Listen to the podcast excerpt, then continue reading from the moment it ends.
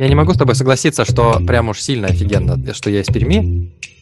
Минутка научных фактов от Паши. Нет, Рита, нам нужен мужчина. Привет, это «Счастье не за горами». Я Рита. А я Паша. И это подкаст, где мы исследуем тему иммиграции и делимся собственными чужими историями переезда, адаптации и жизни за границей. И сегодня у нас специальный гость. Привет, Марина. Привет, Рита. Если кто еще узнает мой голос, я была здесь раньше. Марина – это сведущая первого сезона «Счастье за горами», и сегодня в последнем эпизоде второго сезона выпуска подкаста мы хотим все вместе рассказать вам э, про то, каково это быть подкастерами, иммигрантами, и ответим на вопросы, которые вы нам присылали. Да, такое немножечко история про бэкстейдж. Рит, ну ты вообще помнишь, как все это начиналось? А, да, Марин, конечно, я помню. Я помню, что когда я собралась переезжать в Лондон и думала о том, чем бы занять свой э, прекрасный sabbatical, то вспомнив, что мой брат э, Степа теперь звукорежиссер, а ты когда-то предлагала мне завести подкаст, предложила тебе этот подкаст завести. На что ты мне сказала, что как здорово, что я умею читать твои мысли, потому что ты забыла, что сама предлагала. Да, именно так оно и было. И, кстати, мне кажется, уже будет скоро у вас годовщина. Э, мне кажется, вся эта история затеялась где-то в мае, поэтому время летит быстро. У нас это как бэби, 9 месяцев примерно. Да, и мне кажется, из смешных историй, эм, которые были связаны с началом, было то, что мы с Мариной, когда писали первый сезон подкаста, хотели сделать его таким тайно-феминистическим. Ну, то есть не то чтобы тайно, но мы хотели, чтобы это был э, подкаст с женскими голосами. И в какой-то момент, когда мы со Степой решили, что все-таки работать с родными братьями и сестрами иногда не самая лучшая идея, идея, э, то мы даже звукорежиссера нашли девушку, э, Регину, и она до сих пор с нами. Регина, это для тебя. Между прочим, Паша, ты должен быть практически мне благодарен, что ты попал в этот проект, потому что когда возник вопрос, что делать со вторым сезоном, и было понятно, что я не могу продолжать участвовать в том же ритме, в котором мы записывали первый сезон, мы вообще, в принципе, задались вопросом, а нужно ли продолжать делать э, подкаст только с девушками. И я сказала, нет, Рита, нам нужен мужчина. Она сказала, ну зачем? Сказала, нет, нам нужна другая точка зрения, мужская. Хватит нам только баб и баб. И вот так пришла идея о том, что нужно искать именно соведущего мальчика. Да, интересно. Я со своей стороны это видела по-другому, потому что я это видела и запомнила как то, что если бы я нашла себе сведущую, то это было бы слишком, э, возможно, обидно, ну, или как-то тяжело Марине пережить, а как бы перейдя в новый формат. Неправда, когда... нет, это я, я тебе предложила сама. Хорошо, хорошо. Я боюсь влезать в этот разговор. Если честно, я как бы сожалею, что я разрушил феминистическую концепцию подкаста, но я надеюсь, что я как бы не слишком manspreading в, в подкасте. Нет, совсем нет. Я больше даже не думаю, что это... Ну, в смысле, наша задумка сама по себе была дать ответ на вопрос о том, можно ли записать целый сезон подкаста, используя только женские голоса. И мы выяснили, что можно. И для меня лично это уже было э, достаточным достижением. Тот факт, что мы нашли э, так много прекрасных девушек. Слушайте, а концепцию этого первого сезона, расскажите вообще побольше про нее, как вы ее придумали в целом? Мы написали э, список, помнишь, у нас было что-то вроде брейнсторминга, где каждая писала, о чем вообще хочет говорить. Потому что мы хотели сделать подкаст, но у нас не было такой идея, а давай мы будем делать подкаст про жизнь за границей. Такого вообще не было. То есть каждая написала, что ей нравится и чем бы она хотела делиться, а потом мы посмотрели, что у нас общего, и так пришла в голову идея про экспатриацию, жизнь за границей. И, Рита, мне кажется, ты хотела говорить более широко, не только вот э, про экспатов и, и не только брать интервью у гостей. И, в общем, твоя идея была взять название э, «Счастье не за горами» и расширить концепцию.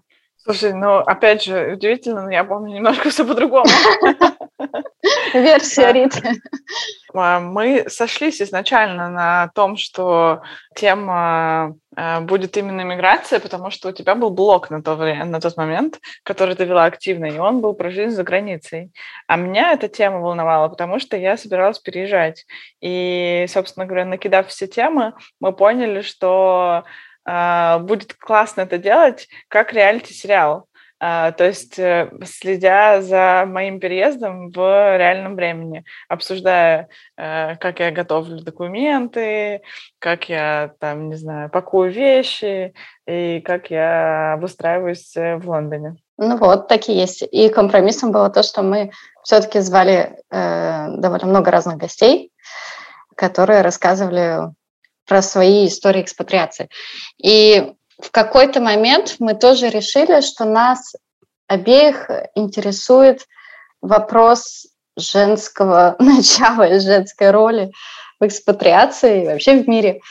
И поэтому мы решили, а может нам только попробовать с девушками общаться. Ну вот, попробовали, целый сезон продержались, но мне кажется, вот сейчас, когда я слушаю ваш второй сезон, уже будучи просто слушателем, правда, очень здорово, что есть мужской взгляд и диалог между женщиной и мужчиной. Ну, мне кажется, что у нас еще была история в том, что мы с Мариной довольно противоположны. Не могу сказать, что мы с Пашей настолько же противоположны. Ну, в смысле нашего вот этого начала, да, но мы с Мариной очень не похожи. И в этом контексте, ну, как бы не изменилась э, история. Мы были разными с Мариной и очень разными с Пашей. А у меня вот такой к вам вопрос. А какой ваш любимый эпизод из первого сезона? Какой это может быть самый запоминающийся? Возможно, это не один и тот же для вас, и он разный. Мне просто интересно, какую-нибудь историю из первого сезона такой сложить. Ну, мой любимый эпизод, э, наверное, с Асей, потому что, по-моему, получилось так весело. Что за эпизод? Сразу, сразу квотируй мне. Какой конкретно это эпизод? Как он называется и какой по счету? Это был эпизод про выгорание. Э, Ася пришла к нам э, и как коуч с нами разговаривала про выгорание. Э, но, конечно же, душой я больше всего люблю эпизод со Светой, потому что, ну, в принципе, сейчас для меня подкаст — это абсолютно life-changing experience, потому что я счастливейший из людей, потому что я нашла свою новую лучшую подругу, с которой мне невероятно хорошо благодаря подкасту. Э, и это поменяло весь мой experience переезда в Лондон. Ну, ее тоже, э, в некотором смысле, э, потому что она тоже, я знаю, что она переживала о том, как она найдет друзей в Лондоне, а потом она встретила меня. Мне сложно, на самом деле, ответить на этот вопрос. У меня, правда, есть один из любимых эпизодов, и это тоже эпизод с Асей про, про sabbatical. И я знаю, что это любимый эпизод моего папы, что он его прослушал раз десять. И мама мне уже говорила, я больше не могу это слышать. Мы это слушаем каждый раз в машине. А, а потом мне очень тоже нравился эпизод про тело. И, наверное, тоже, потому что это касается лично меня больше, чем, наверное, все остальные эпизоды, поскольку мы обсуждали в том числе э, мою операцию. И мне это как-то помогло найти э, гармонию самой собой. Это будет звучать очень громко, но э, более свежий и осознанный взгляд на причины моих действий и последствия. Для, для тех людей, которым очень интересно, это эпизод 3 и эпизод 4 из первого сезона. Три спецвыпуск про тело, а номер 4 выясняем, почему выгорание может быть полезно и как. Да, я на самом деле тоже отмечу, что для меня... Я помню, как я была шокирована, когда Марина сказала, что она готова всем рассказывать э, про свою операцию, и мне было, ну, удивительно. И я очень горжусь тем, что мы это сделали. Просто чтобы лю- людям, которые не в теме, было понятно, о чем вообще идет речь, эпизод был про мамопластику. Паш, а, слушай, ну, может быть, ты расскажешь э, про то, что тебя привело в подкаст? Окей. Ну, вообще, на самом деле, наверное, что меня привело изначально в подкастинг, это то, что я много слушаю подкастов. И мне, в принципе, очень нравится этот формат. И я последние, наверное, лет семь слушаю подкасты, ну, наверное, каждый день. На разную тему. Начинал я в основном с американских подкастов, англоговорящих, наверное, правильно так сказать. И потом как-то стал слушать русские подкасты. И последнее время прямо очень много. И могу прямо большой шаут сделать э, студии «Либо-либо», потому что их подкасты прямо очень крутые, мне они очень нравятся. И в целом у меня как-то всегда в голове была мысль про то, что было бы интересно э, записать подкаст и сделать подкаст.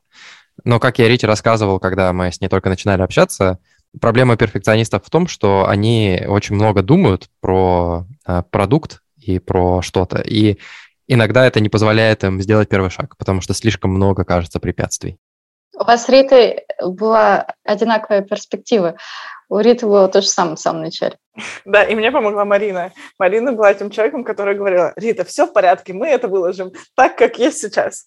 И таким образом подкаст, в принципе, и как бы родился. Что забавно, а, как бы в наших отношениях с Ритой, как бы Рита занимает позицию Марины моей. То есть как бы Рита моя Марина. То есть она примерно то же самое мне говорит про серии.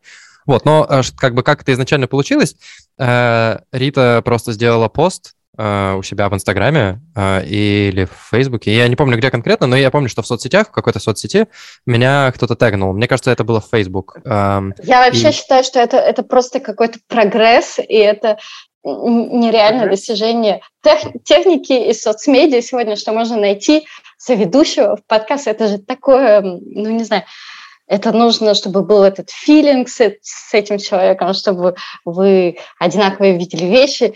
И, и тут совершенно невероятно вы друг друга находите, и, и все складывается. И, и это невероятно, что можно вот так это сделать в, со, в соцсетях.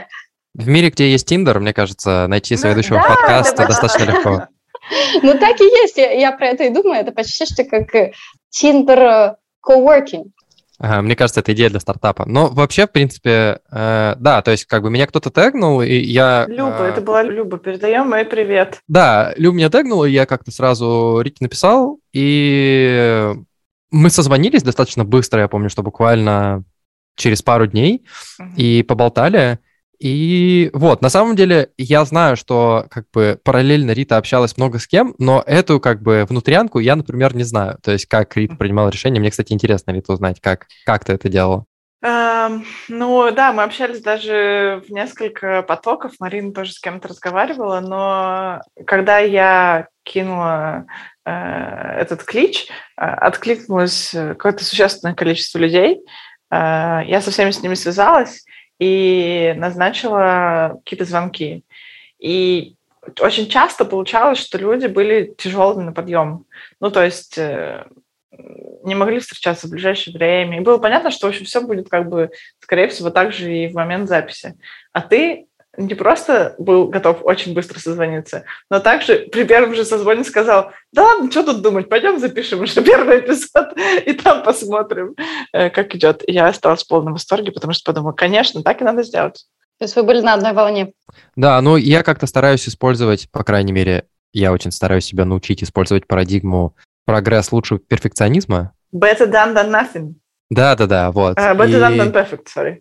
Да, и вот, собственно, используя эту идею, я решил, что, да, как бы единственный способ понять, как нам будет с друг с другом сотрудничать, это вместе посотрудничать. Потому что как бы разговаривать про это бессмысленно. То есть очень сложно, мне кажется, понять по-другому. То есть про- попробовать что-нибудь сделать гораздо проще. Да, и, кстати, я подумала, что по сути вот этот э, э способ на- найти соведущего был, не впервые использован нами, потому что именно так же была найдена Регина, и то же самое нужно нет. было попробовать, и получилось супер э, быстро и легко, и с тех пор... Нет, нет, нет. Нет? Почему у нас всегда разные версии? Я хотите, вам расскажу э, с, с научной точки зрения, почему у всегда разные версии? Конечно. Минутка э, научных фактов от Паши. Минутка научных фактов от Паши. Да, на самом деле в уголовном праве очень часто используется эта методология. Люди, которые проходят детектор лжи по одному делу, очень часто дают разные показания на одну и ту же тему, но имеют правдивые показания детектора лжи, поэтому редко его используют как прямо финальное заключение, потому что наши воспоминания работают таким образом, что то, что мы запоминаем, даже если это с флером наших собственных мыслей о том, что мы видели, для нас через какое-то время являются правдой.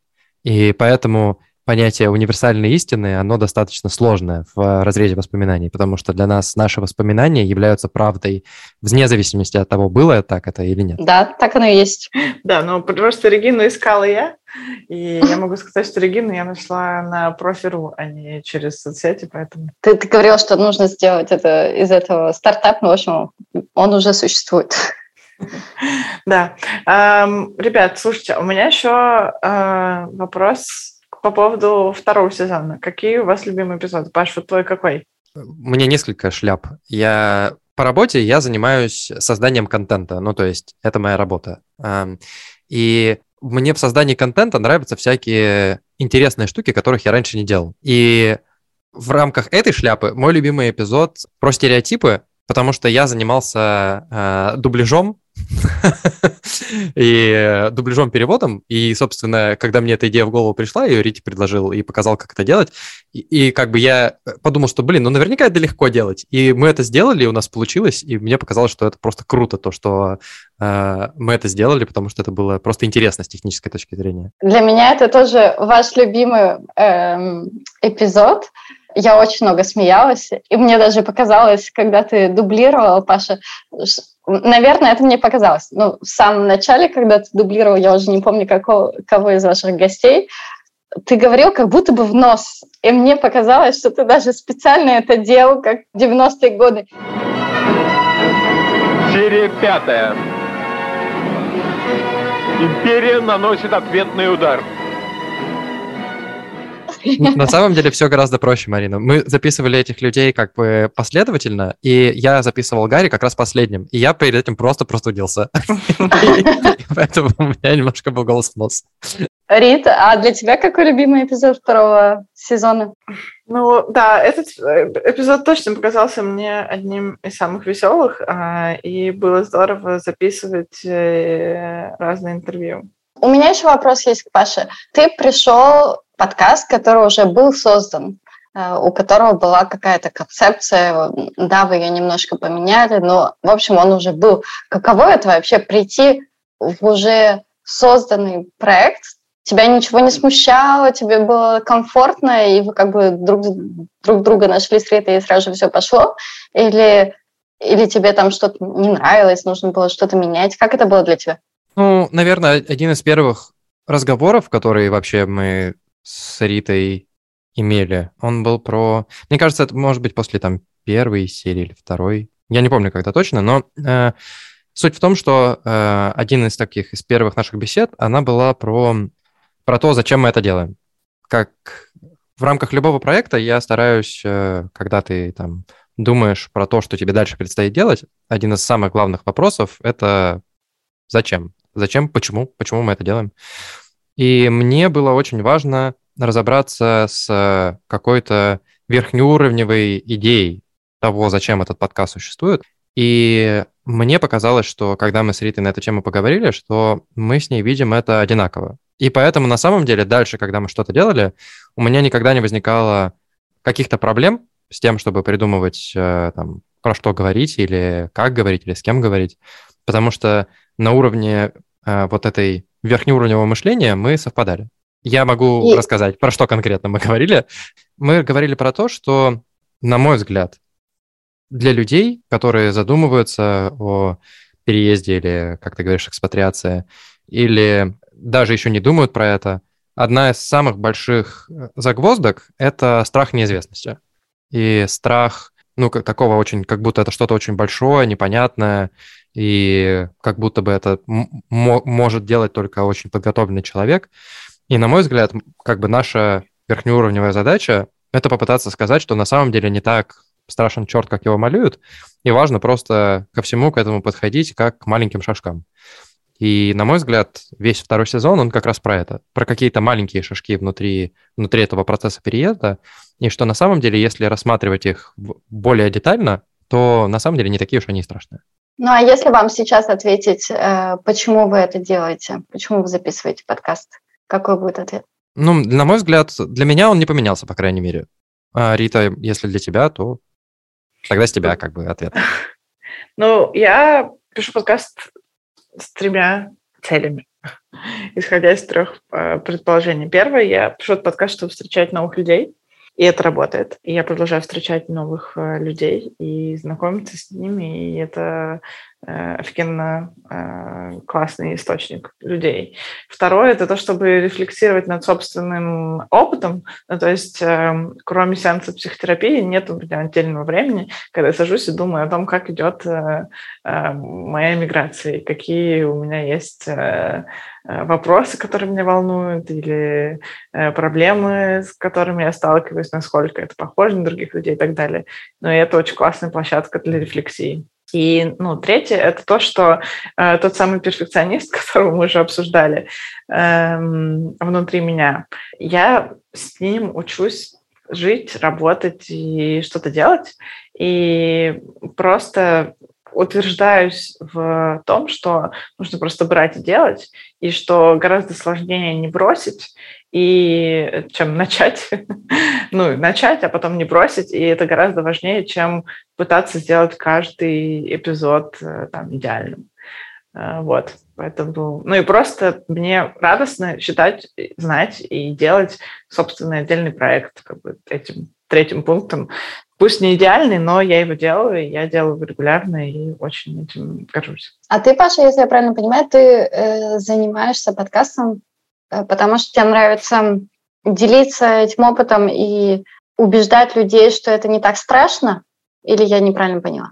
Ну да, да. Мне кажется, что как бы сама вообще, в принципе, идея миграции для многих людей выглядит очень страшным каким-то очень страшная история. Страшно не в плане того, что э, страшно за границей, а в плане того, что чисто для себя, как для человека, это э, очень сложное жизненное переживание и эмоциональное, и физически, и финансово, и как угодно.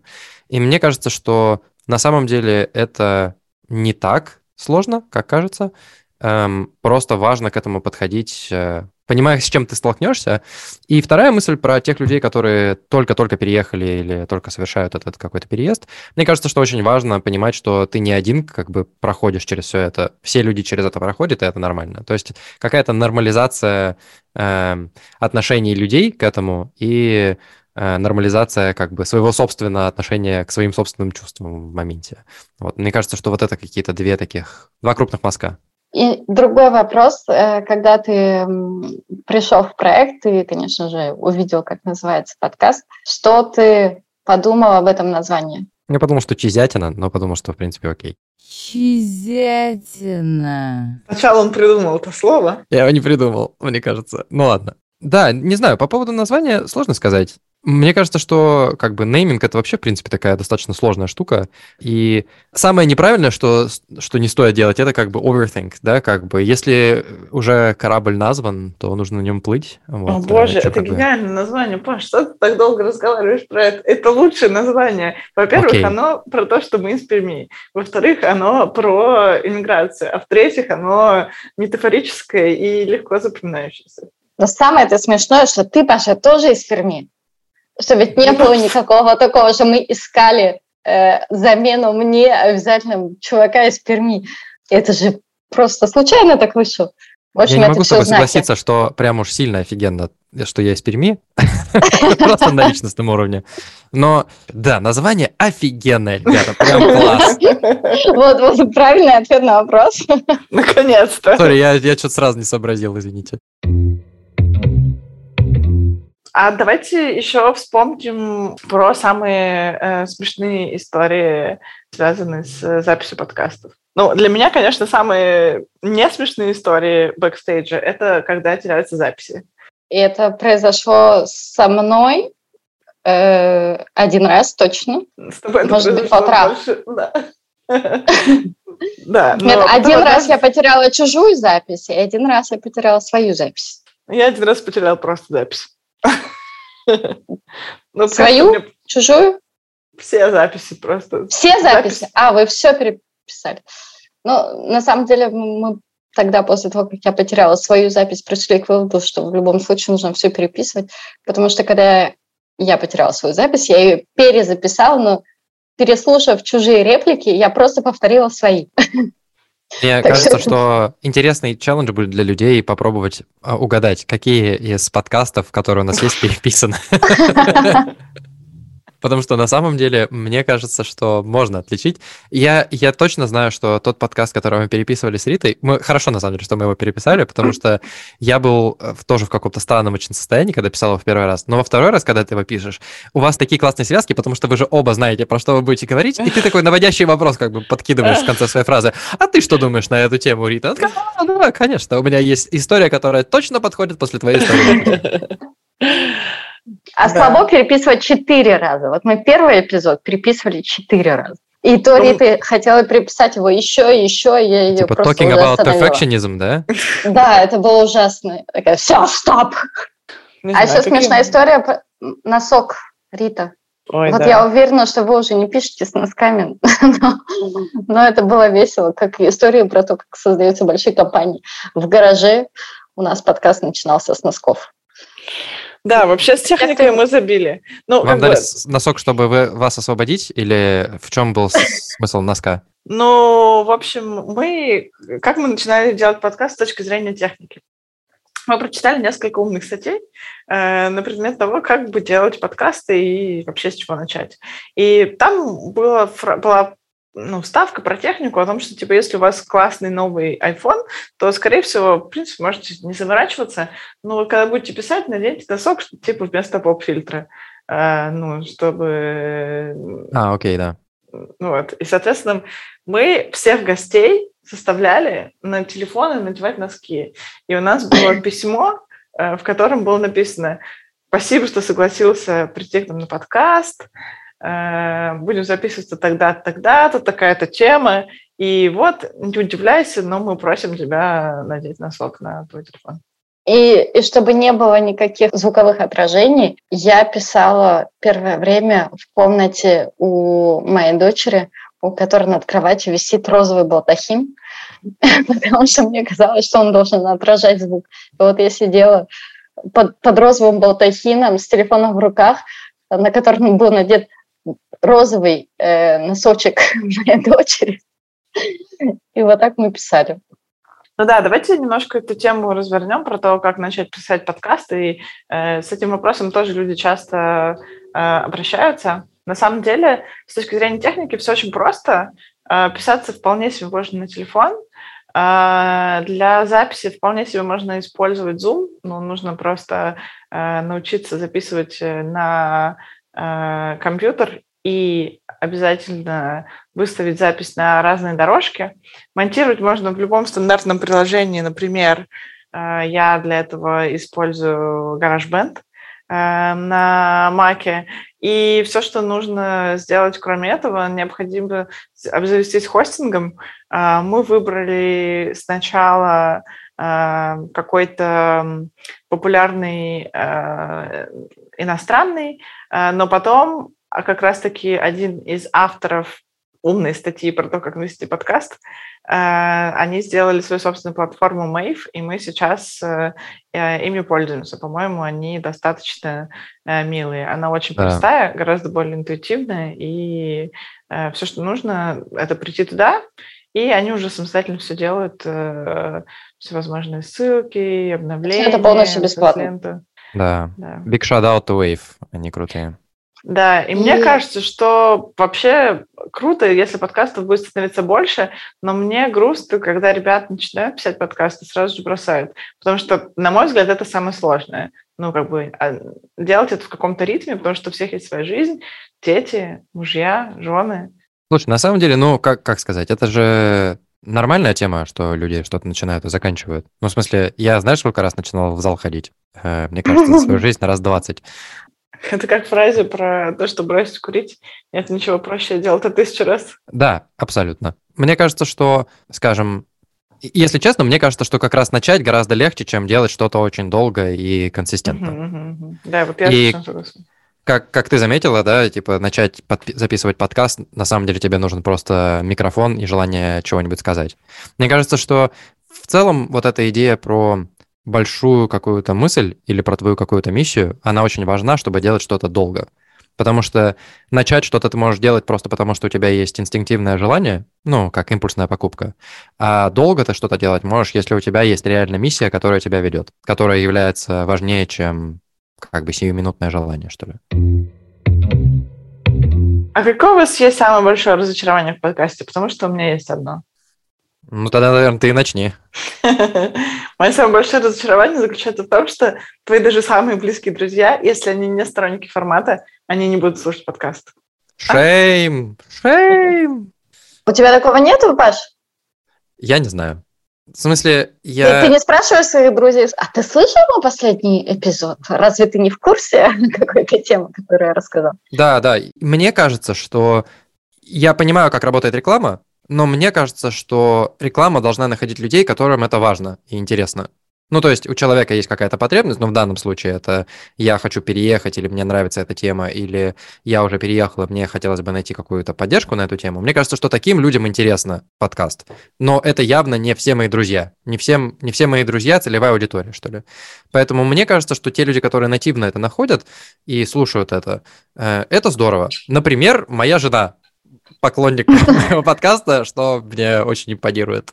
Вот. Но, э, как сказать, использовать это как тему в диалоге с каждым моим другом, я стараюсь этого не делать, потому что это, ну да, может привести к очень странным, странным последствиям. Возможно, но мне в какой-то момент все равно кажется, что, ну, как бы хорошо, им не важна тема миграции, но моя-то жизнь им должна быть важна и интересна. Да, и, и, и правда, что многие вещи, которые обсуждаются в подкасте, они, ну, имеют немножко более широкое применение, чем просто набор каких-то лайфхаков о том, как переехать. Да. Паша, у тебя есть разочарование в подкастинге?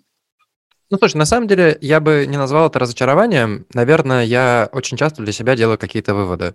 Я слушаю наш подкаст примерно по три раза каждый эпизод, потому что мы проходим через процесс монтажа, и мы отслушиваем все равно все материалы всегда. Поэтому я имею возможность слушать свой замечательный голос подряд несколько раз. Очень часто я делаю для себя замечания, ну, например, про слова-паразиты или использование нецензурной брани или еще что-нибудь такое. Но э, это не могу сказать, что это разочарование, это скорее просто наблюдение за собой и попытка как-то улучшить. Для человека, который приехал за границу какое-то иное количество лет назад, ты очень хорошо говоришь по-русски. Такой комплимент от человека, который растерял полностью русский вокабуляр. Для меня это было одной из самых больших проблем, как вообще изъясняться по-русски, не переходя на, на франконизмы. Э, На если такое слово существует. Вот, вот он и не есть. Ты очень хорошо изъясняешься. Ну, во-первых, спасибо тебе большое, э, это очень лестно. Э, Но могу заметить, что мне требуется некое ментальное усилие, чтобы это делать. То есть, когда я записываю подкаст, я, безусловно, звучу несколько иначе, чем если я говорю просто за столом. Потому что, наверное, я буду просто меньше следить за тем, как я выстраиваю мысли, или э, буду меньше стараться, ну, как ты сказала, не использовать какие-то заимствованные слова. Эм, просто потому что я понимаю, что речь от этого становится менее понятна людям, которые не привыкли к этому. Это несколько не в тему, но просто мне, мне очень смешно. Я слушаю, как говорит моя дочь по-русски, и, и я иногда начинаю бояться, что я буду говорить, как она в какой-то момент, потому что она просто переделывает э, французские слова на русский лад и делает это совершенно инстинктивно. Например, она говорит, я его тапну от слова тапы, то есть ударить, э, чтобы сказать, я его стукну. Или тут вчера она сказала, я со своими копинками пойду гулять. Копин – это подруга, то есть она имела в виду подружки, копинки. У нас э, э, дочка у друзей говорит, леденец колется, э, от слова колет, липкий, э, что типа леденец липкий. Э, Да, вторым, кстати говоря, разочарованием является еще тот факт, что, конечно, э, очень хочется делиться подкастом а, с людьми, которые говорят на английском. Да, э- это да, или на французском. Например, мой муж никогда не, не сможет послушать ни одного из выпусков э, нашего подкаста. Ну, вообще, на самом деле сможет. Есть достаточно много сейчас приложений, которые позволяют переводить аудио а, в живо, в, ну, типа в live режиме. в принципе, э, ты можешь просто ему скинуть ссылку через, э, ну, дешифровщик. Э, я Мы могу сбросим ссылку на, на такое приложение в описании эпизода. Слушай, ну, наверное, из ра- разочарований, Рита, как сказать, если ур- уравнивать как бы все плюсы и минусы, то ты скорее в плюсе или скорее в минусе, делая, делая подкаст? Конечно, я в плюсе. Я в плюсе очень счастлива проекту и эм, очень довольна тем, что он существует. И уверена в том, что это не последний сезон. Oh yeah. А моим самым большим разочарованием является то, что меня больше нет в подкасте. Сколько раз я вас слушала, и я думала, а вот я бы сейчас сказала, и вот тут бы я поделилась такой историей, и вот, и потом думаю, блин, я же сама вышла. Да, но что касается вопросов от наших э, слушателей, давайте ответим на самые интересные. Паш, вот мне, например, понравился вопрос, э, который звучит э, как то, можно ли не стать снобом, проживая за границей, и предлагать тебе ответить на этот вопрос. Слушай, ну, на самом деле, мне кажется, что впечатление людей, оно о тебе, да, и твое собственное мнение о себе, это немного разные вещи. Мне кажется, что, безусловно, для многих людей, когда ты сильно меняешь свой лайфстайл, а переезд за границу – это все-таки сильное изменение, оно может быть сопряжено с оценками подобными. Мне кажется, э, самое важное э, сохранять как бы какую-то человечность и пытаться не забывать свои корни.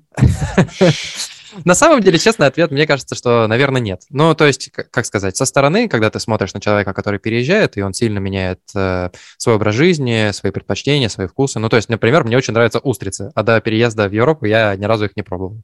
Снобская ли эта история или нет, я не знаю. Но или, не знаю, условно, те марки одежды, которые одеваю, или что-то еще. Но это просто скорее связано с изменением уровня жизни, с изменением какого-то жизненных твоих, жизненного статуса. Вот. И мне кажется, самое важное, не стоит из-за этого сильно переживать. Важно оставаться а, собой и м, вот. А как бы как другие на это посмотрят, это, мне кажется, такое уже дело третье. Не знаю, Рита, Марина, какие у вас мнения на эту тему?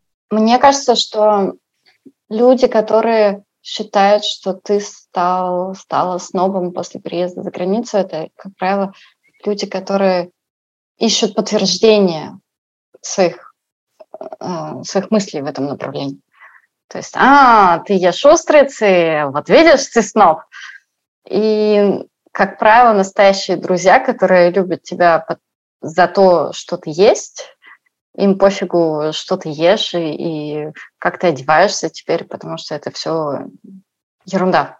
Если ты был снобом, то ты останешься снобом. А если ты не был снобом, все равно, во что ты одеваешься и что ты... Да, вот это, наверное, мой случай. Э, Хорошо. А какие у нас там еще вопросы, которые мы хотим сегодня ответить? Ну, по крайней мере, э, еще один такой. Вот мы с вами уже все переехали.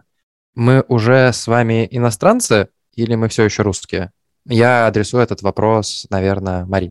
Я не чувствую себя француженкой, и, наверное, я никогда не смогу сказать э, в первую очередь, когда меня кто-нибудь спросит, кто ты или откуда ты, что я француженка. И я никогда не смогу больше чувствовать себя на 100% русской, будучи в России. То есть для меня все время будет э, запятая, но я живу во Франции или еще где-нибудь. Поэтому я скорее русский иммигрант. Наверное, это становится частью тебя и твоей самоидентификации. А вы? Ну да, мне кажется, что похожая мысль про иммигранта первой волны. Мне на самом деле этот, э, как бы это, наверное, вопрос про как раз самоидентификацию. На мой взгляд, самое релевантное этот вопрос будет скорее задать нашим детям, как они себя будут чувствовать, которые, например, ну, например, мой сын родился здесь, и, на мой взгляд, он себя будет скорее называть голландцем, чем, чем русским, потому что он родился в Голландии, э, разговаривает скорее на голландском, и у него условно этнич... он этнически русский голландец, где я скорее русский иммигрант первой волны. Эм, то есть я не думаю, что я смогу себя когда-то назвать голландцем, э- этнически русский, русским голландцем. Все зависит от того, где он будет дальше жить. Ну да, безусловно, да. Но я, я к тому, что при прочих равных, скажем так. Мгм. Вот, и это, наверное, эм, Вопрос такого последнего шага интеграции, насколько ты можешь ассимилироваться с культурой. Мне кажется, для культуры, в которой ты чувствуешь себя свободно и уверенно, мне кажется, это легче, и в каких-то культурах это сложнее. Ну, то есть мне кажется, что, например, если ты переезжаешь в условно Китай, э, тебе гораздо сложнее ассимилироваться, чем когда ты переезжаешь условно в Англию. Да, и вообще хочу сказать, что в Англию переезжать проще всего, потому что если ты знаешь английский, то ты уже понимаешь всех вокруг, э, а мне лично было переехать еще проще, потому что мы настолько тщательно погружались в культуру этой страны, э, в школе, что для меня это ну, практически среда, которую я ну, понимаю на каком-то глубинном даже уровне. Русские, мне кажется, единственные, кто знают слово pupil, которое в Америке никто вообще ни разу не слышал. Я до сих пор помню из уроков Татьяны Николаевны. London is the capital of Great Britain. Угу. La France, la forme avec загон. Еще один вопрос, который э, прозвучал, это кого бы мы хотели позвать из э, знаменитостей, э, знаменитых переехавших, и кого бы не хотели. Эм, мне кажется, что в данной контексте идет речь про э, русских переехавших.